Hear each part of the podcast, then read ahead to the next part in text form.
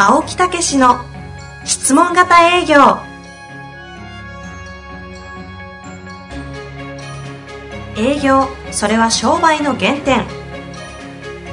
トヨタ大阪ガス生協などの営業マンも実践。2万人を超える営業支援を行った青木武が営業の真髄を語り尽くします。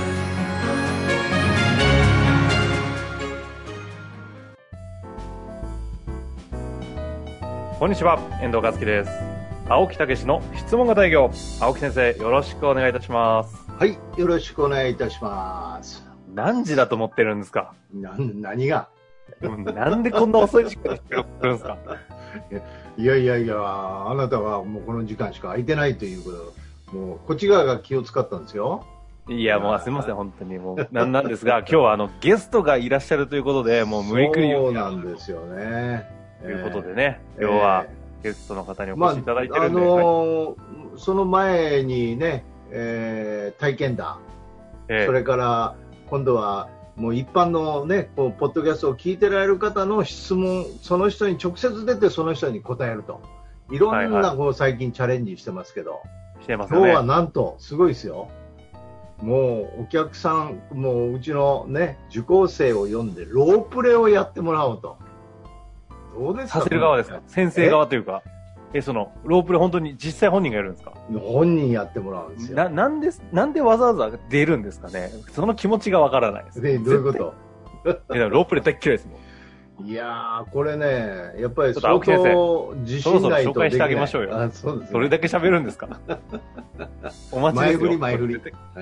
ありがとうございます。はい。まあというわけで、今回はですね、えっ、と、あなんだこれは、営業、質問型営業の、ど道場じゃない、なんて言うんですか？じゃあ、えー、売上アップ保証研修。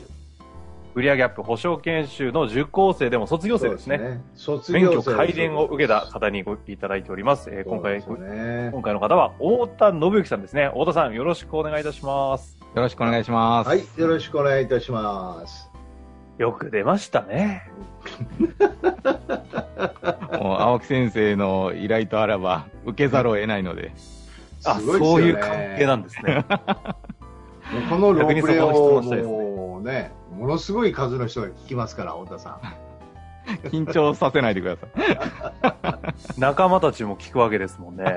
そうそうそう。いや、あのね、上級、まあ、この売上アップ保証研修っていうのはもう上級って言ってるんですけどね。えーはいここでね、保証書を出したっていうね、あんまり言うとプレッシャーばかりかかるんですけどね。本当ですね。いや、もうね、ものすごい特訓したんですよ。で太田さんどうだったんですか？なんかもうえ、に20時ぐらいから毎日コロナ禍に1、2ヶ月そうです。1ヶ月ぐらいね。1ヶえ月もやってないけどね。えいや、本当に仕事を終えて帰ってきて、もう一仕事っていう感じでしたね。そうですよね。終わった後、暑苦しい青木先生が待ってて。もうみんななんか本当合宿みたいでしたよ、なんか。えそうね、ズームでね。みんなで頑ー、張っていこうみたいな。おいおいその話もあるんでしょうけど、ええあの、この売上保保証アップええ受けて、で、青木先生にもお会いして、感想を、まあ、お会いしては半年ぐらいなんですよね、まだ。そうですね。そうですねはいただ免許改伝まで来て、なんか、ざっくり感想どうなんですか？もう一言で言うと、もう本当に良かったなと、大成功だったなと、自分のこう判断がね。おこれ受けて良かったと思ってます。今、ってことは自分でハードル上げたってことですね？ロープレは別にしてですね。いやいやいや、でも青木先生、直々でご指名ということはね、そういうことだいやいやいや、だから、もともとスタートした時はなかなかね、その、うまくいかなかったね、ロープレがね。そうです。ええあそうなんですそれがね、すごい急激にうまくなったんですよね。へええだから最最後のテスト合合格のテストがあるんですけど、もはい。うすごい高得点でね、言うとは、まあ、またあのハードルはもう今、5段ぐらい上がってるか。ら。ら、それ言うからハードル上がるんです。よ。あの、簡単に、ええ。太田さんのご紹介、肩書きだけですけども、ちょっとごお伝えさせていただきますと、はい、ユナイテッドインシュランス株式会社の堺支店特命部長という肩肩書きでして、中小企業診断士健康経営アドバイザーも持っていると。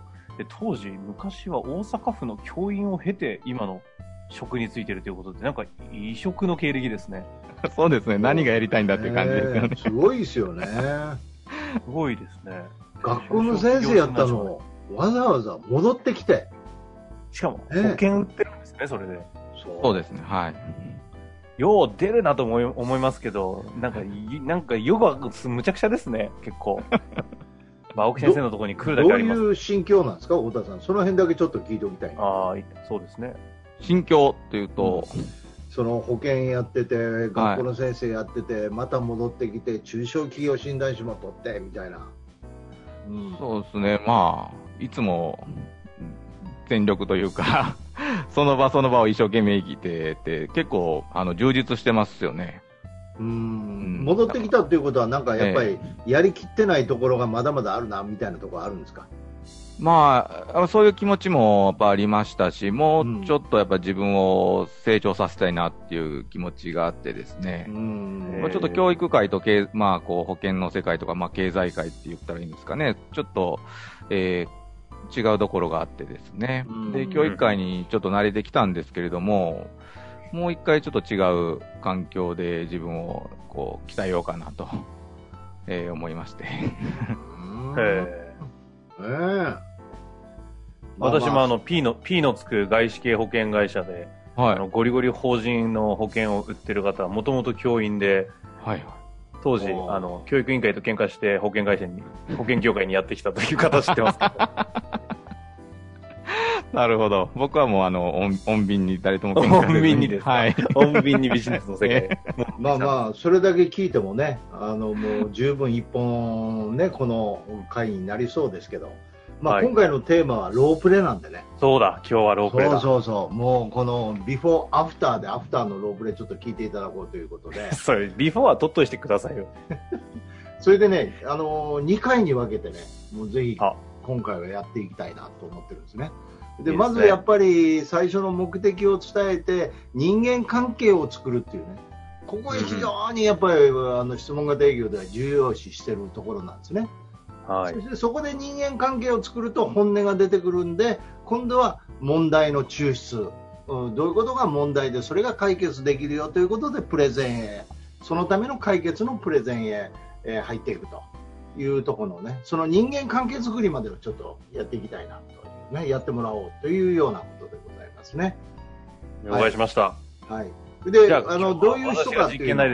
そうそうそうそう。どういう人かっていうのは太田さん、あの、この遠藤さんが。あ状況設定だけ状況設定ですね。はい。じゃあ、あの、中小のあの、製造業で、えっ、と、金属の、えー部品を作ってらっしゃると。で、はいはいはいそれは、そうですね、あの、最終的には車のエンジンか何かに使われるという、そういう 金属部品を作具ってらっしゃると。体的、ええまあ、イメージ、名名古屋、愛知の方ですはねい。で、二代目さんですか？二代目さんで結構です。二代目さんでね。はいはい。二代目か。でも部品、金属部品だと、ちょうど私世代だと多分三代目ですね。三代目でいきましょはい。ものすごいざっくりとした。う。いいんですよ、人間関係作るだけなんで。そうそうそうえはい。それで行きましょう。はい。じゃあよろしくお願いします。はい、お願いしますじゃ。あ行きましょえ遠藤社長、あの、本日はお時間いただきありがとうございます。ありがとうございます。えー本日は、あの、会社を、えーリスクから守る保証の話で参りました。よろしくお願いいたします。あはい、お願いします。ところで、遠藤社長は、なぜ今日この時間を取ってみようと思われたのでしょうか？な、なぜですか？えな、なぜ？いや、紹介されたんでね、あの、あの方に。まあ彼、仲良くしてるんで、一回会ってみようかなというぐらいですよ。えありがとうございます。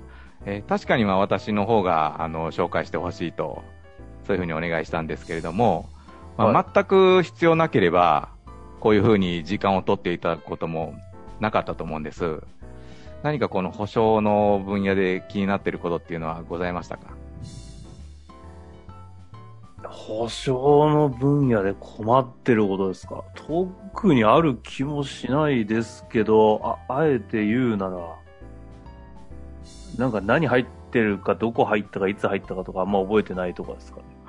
なるほど。えーあの、そういうことはよく、あの、聞く話ですね。あの、そういう話でいきますと、あの、お役に立つお話ができるかと思いますので、ぜひ、はいはいいろいろお話しさせていただきたいと思います。ああ、はい。全然話す分には。えところで、あの、社長、この、ちょっとホームページを見たんですけれども、はい。この金属の部品を作ってらっしゃるということですが、最終的にはどのような製品の部品になるんでしょうか？えっと、あれですね、自動車ですね。まあ、おあの、多分よよくもう調べてるんでわかると思うんですけど、あの、愛知のあそこの、このエリアなので、あの、もうあそこに納品って感じですよ。会社ですか。ほど、じゃあ大変こう高い技術力を、えーお持ちの会社でいらっしゃるんですね。どうなんですかね。僕ええも技術側の人間じゃなく、ついえでえ3代目でね、やってるだけなんで、正直そこはもう、現場任しちゃってるんで。ああ、そうですかは。いいや、でもやっぱそのね、信頼がないとやっぱずっと取引っていうのはね、あの、できないと思いますので、えーすごくね、信頼されてるんだなというふうに思うんですけれどもね。あ、社員用ってことですか？え、あの、御社のことをですね。ああ、えどうなんですかね。いや、わかんないですけど。はい。謙遜されてるのかな、えところで、あの、社長も3代目と、えーいうふうにおあのお聞きしてるんですけれども、えなぜこの会社をこう、こう継ごうというふうに思われたのでしょうか？えいやー、なんで都合か。うわーまあでも、ああれですよ、もともと全然違う、あの、まあ、そもそも自動車会社のメーカーの方に、普通に、あの、サラリーマンで入ってたんですけど、はいち。ょうど、親父が、なんぼだ ?28?9 ぐらいの時に、なんか戻ってこないかみたいな話を、親戚経由で親父が言ってるみたいな話を聞いて、ええまあ一回実家に戻った時に、はい。なんとなく、なんか、いや、でもあれですよね。なんか戻ってった方が良さそうな雰囲気を本当最後感じたんで、はい。まあ、ちょっと、あの、親父聞いたけど、みたいな話で、なんか戻ったみたいな、なんか、そんな感じのざっくりした、なんかあれですね、20代の後半の時の話ですかね。ああ、なるほど。で普通にもう継ぐ気なくて、ええ感じですよ。はあ、なるほど。でもまあ、なんとなくでもこう、戻ってこられたのは何か理由があったのかなっていうふうに思うんですけれども、何かそういう、あったんですかいや、ちょうどその時、親父がもう60、うち遅いんで、68とかだったんですよね。はい。で、うち、あの、兄弟の女の子しかいないんで、はい。まあまあ、そうすると継ぐのもいないよなって中で、え何なんですかね。まあでも周りもやっぱこのエリア、あの、継いでる人間多いんで、えなんかタイミングで、なんか友達っていうんですかね、当時の。はい。継ぎ始めてて、えなんとなく、まあ、親父もやってきたもん継ぐかみたいなぐらいですよ。えまあ、なんとなくですか。はあーでも、その中でも何か、こう、やりたいことというか、こう、ちょっと、こういうことをしたいなとか、なんかこう、決め手になるようなことっていうのはあったんですか？い。ああ、決めて。ええいやどうなんですか？でもまあね、普通にでっかい、どでかいメーカーにね、あの、ええ自動車メーカーいたんで、そうですよね。そのまま行ったところで、まあ普通に、その、なんていうんですか、まあいい会社だったしね、ええあの良かったんですけど、はい。まあ自分でのその裁量っていうのはやっぱり狭いところもあったんで、なるほど。まあ、ちっちゃい頃からね、経営過程で育ってる分、もうちょっとこう、えこう大きく意思決定の部分は持っていきたいな、みたいなのはやっぱりありましたよね。あなるほど。例えば入った時にこうし、こういうことをしてやろうとか、こういうことをしたいなっていうのは具体的にあったんですか？いや、めちゃくちゃありましたよ。ありましたけど、ことごとく失敗ですよね。ああ、例えばどういうことですか？まあ、ももうぶっちゃけね、あの、え何万人グループのところの、はい。あの、私人事、み人事みたいなところによくわかんなく配属されたんで、え。もうその仕組みを、ね、100名ぐらいの会社に突っ込んでみたりしたら、まあ、ソース感ですし、番頭さんみたいなのも、みたいな感じで、えええ20代のボンクラがみたいな話が まあ、まあ、最悪な時期はありましたよね、と。なんで、やりたいこといっぱいありましたけど、え何もできなかったですね、初めの頃なるほど。大変ご苦労されてきたんですね。まあでもみんなそんなもんですよ。ええまあ、そしてまあでも会社をね、こうやってこられて、はいはい。こう、その中でも印象深い出来事、思い出っていうものはございますか？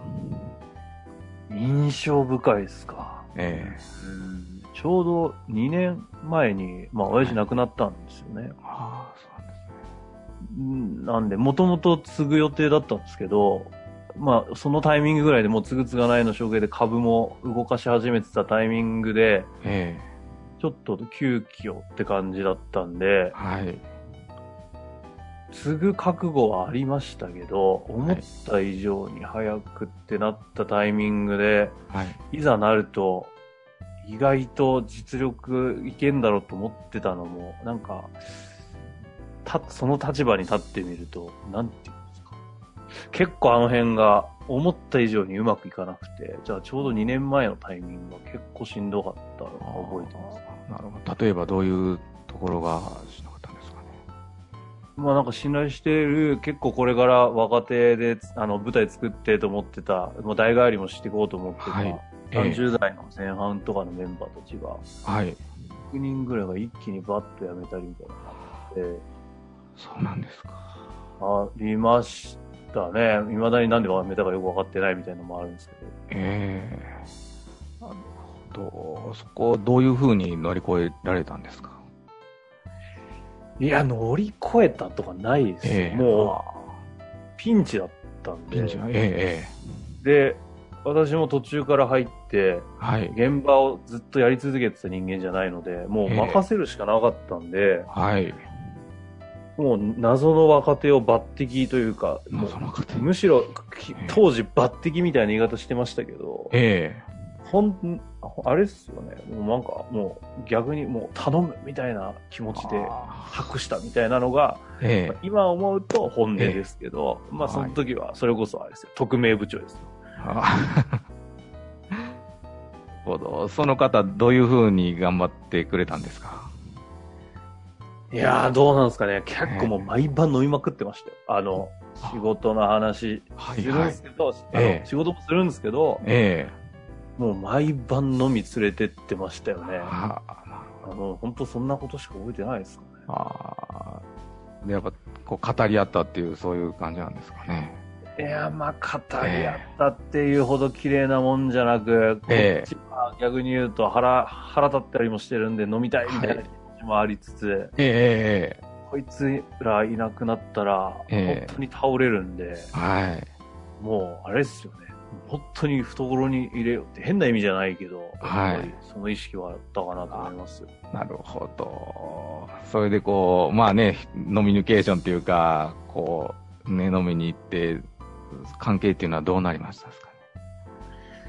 どまあでも今で言うとねえ、えあまあ、ちょうどはい2年前ぐらいなんで、そんな経ってないですけど、えはいかなり今、し任せられる、いわゆるなんていうんですか、あの、もう管理職って言えるぐらいのところまで来てるんで、あ、そまあうですか。心強いですよね。ああ、なるほど。頼もしいこう人材になったということですね。そうですね。ね。ああ、なるほど。いやそういうこうご経験をされてきて、まあ、遠藤社長が今大切にされている考え方やこう信念といったものはございますか？すごい質問しますね。な、信念、考え方。ええいやー、なんだろう。なんすかね。今の話を踏まえてみたいなところだと、やっぱり、なんか、本気出せば帳尻合うな、みたいなのやっぱあるんじゃないですか。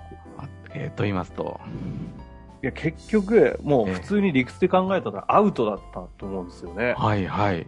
なんですけど、ええ結局今帳尻あって、はい。逆にあの時6人がいなくなった時よりも良くなってるという事情、事実を考えると、はい。まあなんかね、ざ変な意味でどうにでもなるって意味ではなく、えもう、いや、なるという前提に立てば、なるもんなんだなという、だからもう自分がそうなる前提になれるかどうかというのは、えーまあ、信念ってとこまではないですけど、まあ、ええ教訓として感じましたよねえ。ああ、なるほど。なんか言い換えればあれですかね、頑張ればなんとかなる、乗り越えられるって、そんなイメージでよろしいんですかね。そうです。というか、なんかあれじゃないですか、なその、なる前提を自分の中に持つはいっていうことなのかなという感じで、今、逆に、はい、聞いて思いましたけど。ああ、なるほど。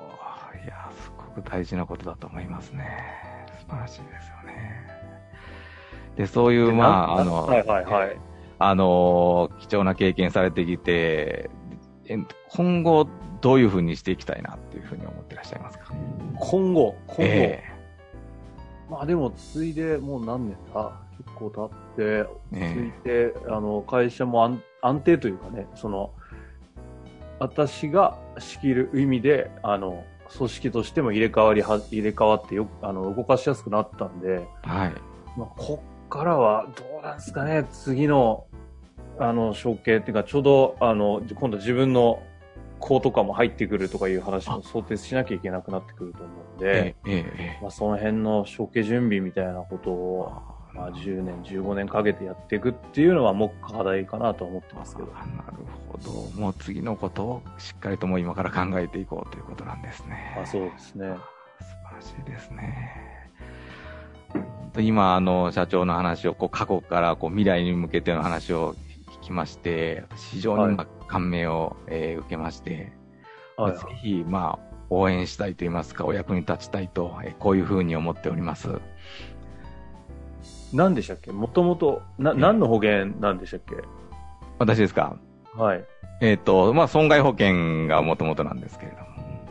あ、はいはいはい。いや、まあ、うちね、あの、ええ要素要素いっぱいあると思うんで。なんかはい。なんかあるなら、なんか、あ、提案してもらえればいつで聞いて、聞きますけど。あありがとうございます。じゃあ、そのあたりもちょっと詳しく、あのーこの後お伺いさせていただきたいなと思いますけれども、よろしいでしょうか？はいはい、もちろんです、もちろん。はい。はい。ありがとうございます。というとこまでですね。ずいぶん長い時間で。ごあれだよね、この、私のせいな気もしますけど。長い。青木先生どうだったんですか？いやー、ほんでもうほとんどもうお客さんが喋ってるっていう状態よね。うん。だから、あの、非常にいいんじゃないですか。うん、どうどうでした？自分で。いやいや、私も、私は、私は非常に、え、良かったですよ。良かったっていうか、その、なんか評価って意味じゃなくて、うん。え、今さ、ほら、僕がいろんなところから、ちょっと社長のこう要素を引きずり出して、100名規模で行ったくせに、その規模なんかちょっともうちょっとちっちゃそうだなとか思いながら若干矛盾を感じてたんですけど、けど、なんだろう、あんだけ聞かれて、最後信念価値観はとかまで引っ張り出されると、もはや、俺な、なんだったっけこの場っていう錯覚に起きおお陥りますよね。ああ。あの、太田さん、どうでしたか？いや、最初やっぱ緊張もあって、なかなかこう、あのー気持ちが入らなかったんですけど、あのなんか、飲みに行って、こう、まあ、絆を深めていったみたいな話を聞いたときに、まあなんかゾクゾクっときましたね、こっち、こっちのこう、心が震えたというか。で、あ、この人あったかい、あのこう、なんていうか兄貴肌というか、なんかすごくこう、親しみが持てて、僕もそうなりたいなっていう、自分自身そうなりたいなと思ってるんで、なんか、すごくこう、うん、あの、ついていきたいな、みたいな、なんかそんな気持ちになりましたね。というようなことでございました。はいい。や、でも、営業はいのフロントであんな話されたら、そりゃ話聞きますよね。そりゃ聞くよね。まあ、これね、あのー20分ぐらいかかってるんですけど、だけど本来はもっと突っ込んで、もっとこうね、本音が出やすいような状況にまで、本当はなっていけるっていうね。だから非常に。これ本来だと何分ぐらいなんですか？ここの部分は。まあ、こ状況にもよると思いこ30分、40分ぐらい今の話だったら行くやろうね。今の話やったらね。うん。うん。だからまあまあ、この番組というようなことでございますんでね。まあ、とりあえずここの最初の目的と、それから人間関係作りはこうするんだというロープレイの見本でございました。なるほど。青木先生、はい今日めっちゃ MC されますね。まあ、というわけで、一旦はじゃあ今日ここで人間関係づくりというところでやりましたので、次回はその先をやっていくってことですよね。ここが大事なんですよ。問題抽出からいよいよプレゼンへ入っていくっていうね。なるほど。じはいゃあ次回をぜひお楽しみください。というわけで、太田さん、青木先生、ありがとうございました。ありがとうございました。